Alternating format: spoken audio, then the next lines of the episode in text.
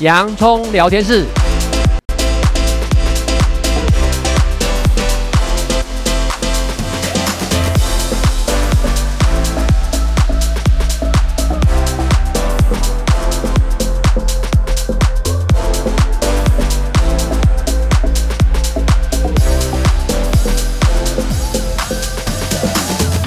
这里是洋葱聊天室，人生如洋葱，要勇敢小心的剥，不怕掉眼泪，从挑战中让生命更璀璨，陪你度过生命大小事。我是洋葱茶医师，我是魏兆文老师，特别关注到就是老人家的一个呢，呃，身心问题啊，因为呢，其实呢，国健署啊，这地方有特别注意到说，第一个不要。真的哈，我们再过两年，中华民国进入了一个超老龄化的国家，就是呃，你走在路上，每五个人你就会碰到一个六十五岁以上老人。六十五岁以上，现在是在世卫组织公布告他就是老龄老年人嘛，哈、嗯，这样。所以呢，其实我们可能呢，我们都会马上都会变成那的一份子。但是我们的节目不是为了针对是老人家，那我们也针对呢家里面有老人家的这些比较关心父母亲的这些朋友们，你们也可以注意一下哈。也就是我们上一周我们特别提醒的一些能睡啊，然后呢能动啊，这两个我真的是特别要强调，要睡得好，不要随便呢就开了呃一些其他慢性科的医生就开一个镇静剂，因为那绝对不会加分，那会另外一个风险的开始，所以一定呢要找身心科医生顾好你的睡眠。那你睡得好，白天就能够活动动一动，那动一动的时候自己可以动一动啊，像杨医师有提到手机上面随便的一个。操慢跑，如果你跑不了那么久，你就先从可以跑的那种耐受性，自己觉得啊差不多了，然后你就休息一下。你不要呢一下子呢就硬盯，一定把它跑完，结果呢两三天就跑不动了。这样的话其实反而不好，要持之以恒，它才是一个好的运动习惯。再来呢，就是呢呃能睡能动。能吃能笑，我相信你睡得好能动，你自然笑得出来。那当然，今天我们重点也会呢放在要吃什么，要吃什么之前呢，我心情好，我就会吃得好嘛。哈，所以呢，我们就回到了哈，就是我们的银发族的这种忧郁症，就是这种忧谷啊。其实我们正确来讲。不是所有老人家有特别呢会罹患忧郁症，倒不是，但是因为一些身体机构的机能的退化，常常呢他们会呢因为身体不舒服，你情绪就会不好嘛。我应该换个方式讲哦，我们应该说我们没有敢保证每一个人你会不会得忧郁症了哈，因为世界卫生组织提到，我们每四个人里面随便去调查，就有一个人呢有不同状况的精神障碍。他可能是失眠，可能是焦虑，可能是忧郁。那忧郁症其实它很复杂，它有生理、心理环境。你比如说，你挚爱的亲人去世了，你很容易哀痛，哀痛之后，他就容易忧郁症就来了吼。所以我们会跟大家有几个重点，就是说，你一定要对忧郁症要有一个概念。那你不要排斥它，忧郁症它不是一个像洪水猛兽。忧郁症其实它就是你的脑、你的情绪内分泌、神经传导物质产生失调。那你有可能有因为生理的因素、心理的因素、环境的因素造成忧郁症。所以呢，你要忧郁症，你要有了解它有几大症状。它的核心症状就是心情低落，然后呢，还有一个核心症状就是对什么事情都提不起劲来。以前你很喜欢跟人家聊天、逛菜市场、运动、聊天、呃打球。你现在都没兴趣了，然后你睡眠不对了，你睡不好觉，想睡睡不着，睡得容易醒，整夜做梦，然后你食欲下降，体重减轻，然后呢，你精神恍神、脑雾、疲倦，做事提不起劲来，然后你觉得思考很负面，你活得很有罪恶感，你觉得对不起人家。然后呢，一个杯子半杯水，你就告诉自己，我沾蛋了，我只有半杯水。然后呢，你觉得活得很不开心，你想要死。这些如果连续两周，你一定要赶快找医生了哦，你不要怀疑，这个就是忧郁症上升了哦。嗯，连续两周。对。这样啊，你不要怀疑，你赶快找精神医疗团队。精神医疗团队像我们现在也不会只是问问话就下诊断，我们甚至有科学的仪器来协助。因为很多叫恶性循环，你忧郁症的时候很容易造成自律神经不稳定，我们有仪器来检测你自律神经会不会压力指数高、抗压指数低、心脏弹性有没有老化、被干扰到什么程度、属于哪一型的失调、多少比例属于生理因素、多少比例属于心理因素，甚至你会不会担心你是假性失智症？因为忧郁症。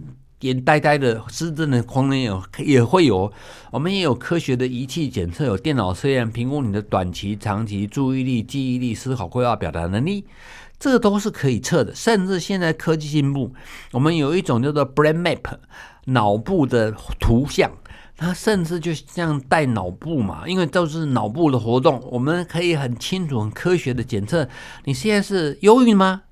你是情绪障碍吗？你还是还好？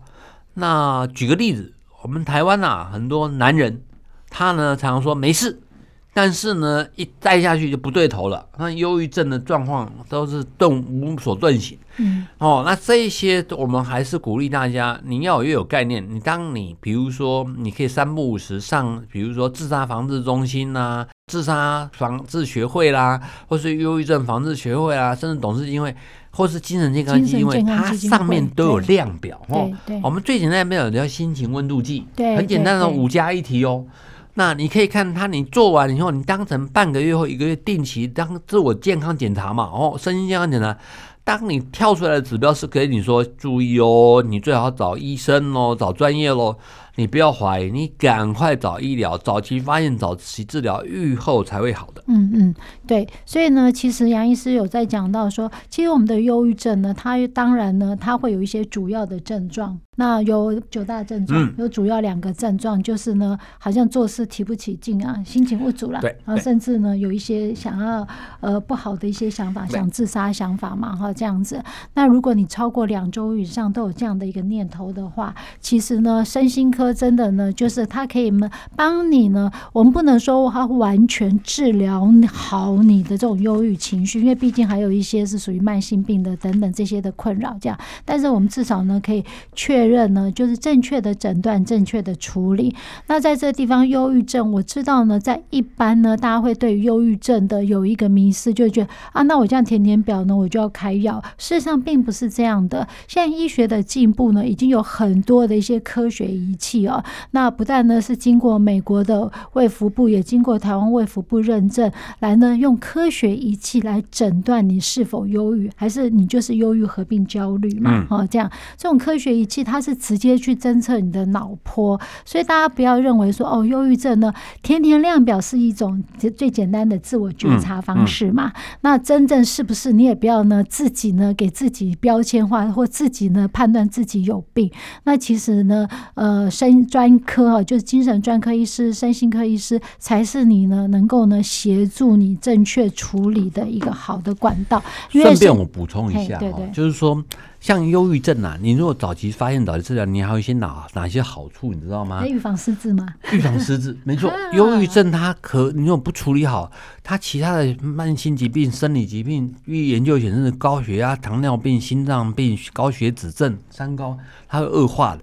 它也会造成你免疫系统被干扰，因为你的壳体中分泌不对了，那你可能会造成的什么红斑性狼疮啦、气喘啦、干燥症啊，很多麻烦就出来了哦。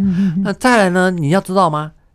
我们刚刚是不是提到，你有时候睡不好觉，你就给人家吃镇静安眠药？对，其实你要知道，有一些保护脑部、改善情绪的那种药物不会成瘾。它也有帮助睡眠的效果哦，这样子哦，所以呢，其实可以是至少可以，我们不要说预防，但至少可以延缓你可能会发生失智的时间。对，所以你看，你找精神医疗团队多重要，因为他们就是这样的专业，然后找这个专业里面，他帮你选取适当的药物，又让你减少镇静安眠药的使用量啊，又让你可以保护脑部改善，又不可以帮助睡眠，它不是好处多多吗？啊，真的是很多的好处啊。在呃这一周上半段呢，杨医师提到是忧郁症的一些九大症状，还有两大呃有几个核心症状。如果持续两周啊，我们呢就可能呢是属于你自己主观上面的一个状况。但是我们更要用客观的一些科学仪器来评估，比如说你身体不舒服找不到原因，有自律神经的评估。那比如说你真的是不是已经达到忧郁症的一个临床标准？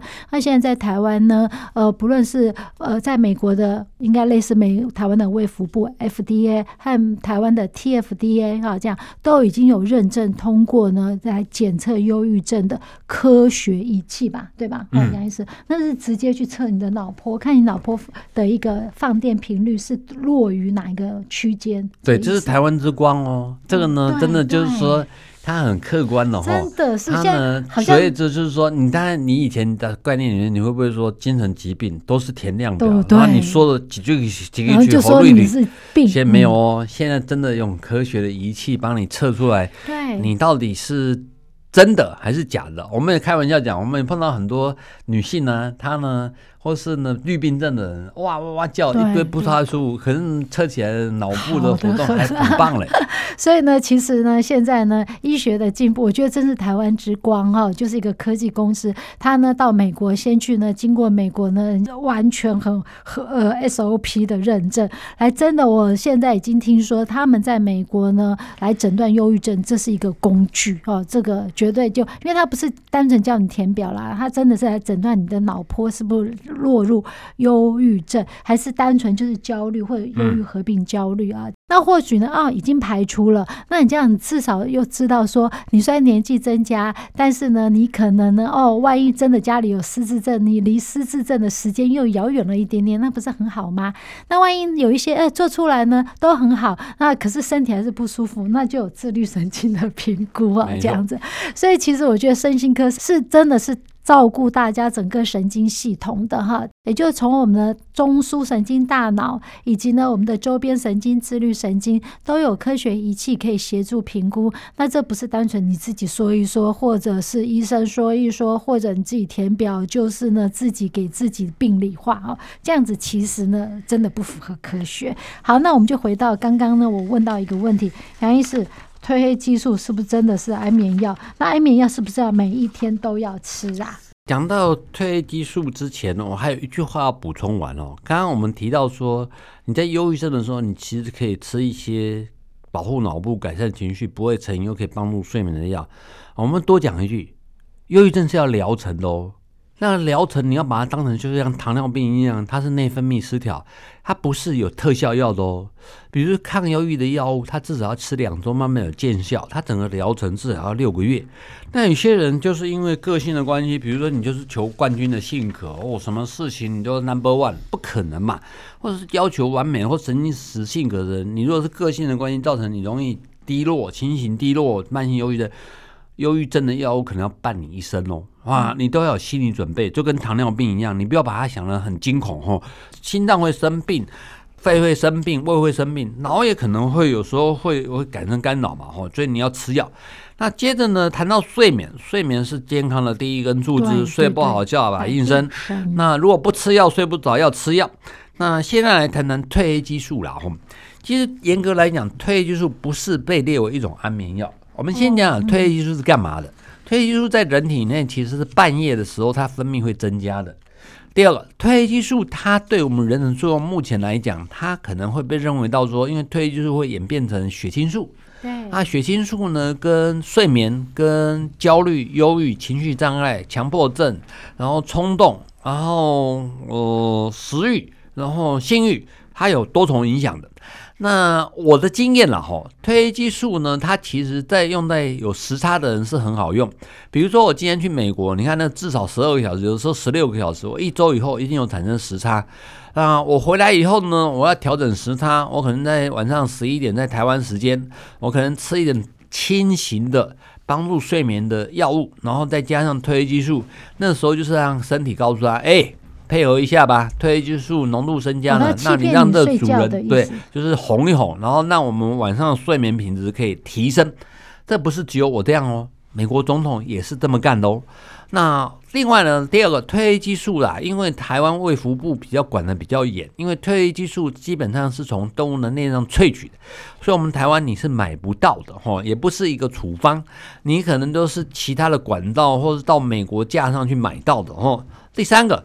褪黑激素啊，不一定管用。那但是我们不会使用褪黑激素来衍生的一些帮助睡眠的药，或是改善心情的药是有的，那只是呢，它目前来讲是健保没有给付。哦、那如果你不想被什么镇静安眠药啦、史蒂诺斯、优乐丁呐、怡眠安呐、安定文呐、张安诺绑住的话，你可以跟你的医生谈一谈，你可不可以用其他。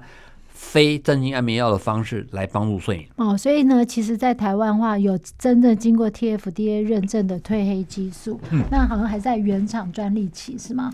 还在原厂专利期，对哈，嗯，所以呢，它不是镇静安眠药，所以都不用担心呢，好会不会成瘾的风险。我跟大家分享一下，我、嗯、最近呢，兼职接触有一个呢。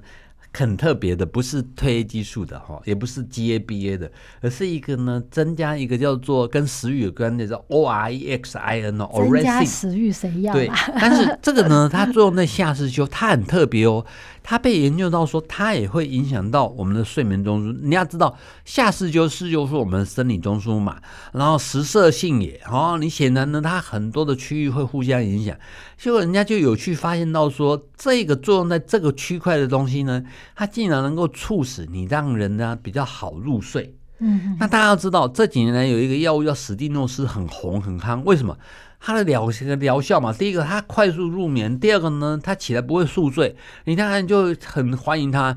但是它就衍生很多问题哈，包括有些呢女性瘦的人吃了它会有幻觉、会梦游、会失忆、会半夜起来吃东西。那另外第二个我也不会，有的人呢不想事情，哇，一天可以吃一两百颗的史蒂诺斯，衍生很多问题。虽然它已经是全世界公认最使用最普遍的镇静安眠药，但是它有成瘾的问题，它会对单词就是会吃失忆失智。嗯，所以呢，我们现在如果越来越呼吁，能不能用其他的策略、其他的方式、其他的药。药物来帮助睡眠。嗯，对，大家都其实很害怕吃药。那呢，所以呢，药物这部分非常的专业哈，可以跟你的呢身心科医生来讨论怎么让你睡好觉。那至于要怎么好吃，杨医师常常提到呢，血清素、色氨酸、血。那到底哪些食物里面呢，有提供到一些血清素、色氨酸呢？那最后剩下一点点时间，我就跟听众朋友分享啊。因为色氨酸呢，它呢，我们人体自己不能制造，我们一定要由食物中提炼嘛。那色氨酸就转变成血清素，血清素就跟我们的睡眠情绪有关哈。这样，那如果呢，你不是吃素的，不是假菜这样子，那其实肉类里面是最多的哦，比如说里脊肉啊，然后火鸡这些，因为它的脂肪量又比较少，那或者是。鱼贝类呀，比如说一些丝目鱼呀，这样子白带鱼啊等等，或鲑鱼。那再来呢，鸡蛋也是不错的选择。那如果呢，你真的哎，你都不吃荤，你吃素的话，其实豆类，不论是红豆啊、黑豆、黄豆，还有一些坚果类啊，南瓜子啊、黑芝麻、亚麻油啊，这样等等，腰果、开心果这些呢。都是不错色氨酸的选择哈。那其实呢，我们这两周主要是算是针对呢我们的所谓的这种银发族，但适合在所有的一些年龄层哈。我们要保护好我们的大脑，我们的人生才是彩色的哦。OK，好，谢谢大家今天的收听，这里是洋葱聊天室，欢迎下一次继续收听。我是杨聪财医师，我是魏兆文老师，拜拜。拜拜。